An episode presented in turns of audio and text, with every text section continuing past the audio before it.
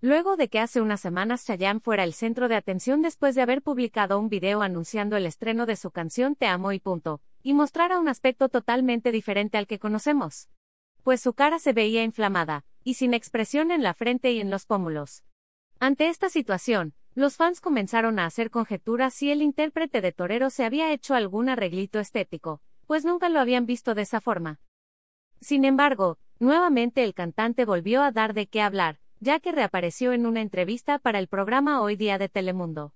Sin embargo, al ser entrevistado por Nacho Lozano, los fans volvieron a notar un cambio bastante notorio en Chayanne, pues de nuevo llamó la atención lo hinchado que se veía su rostro. A través de Instagram, muchos internautas comenzaron a hacer una serie de comentarios, sacando sus conclusiones sobre si el puertorriqueño se habría inyectado Botox o se habría puesto pómulos. ¿Qué se hizo en la cara? Se ve extraño, obvio es Botox, ya parece Ninel Conde, no necesitaba hacerse nada en la cara. ¿Qué le pasó? Se ve tan diferente, ya no me gusta así, parece Lin May. Pintamos toda la casa sin derramar una gota de pintura. ¿Qué es eso? Se lee entre los comentarios.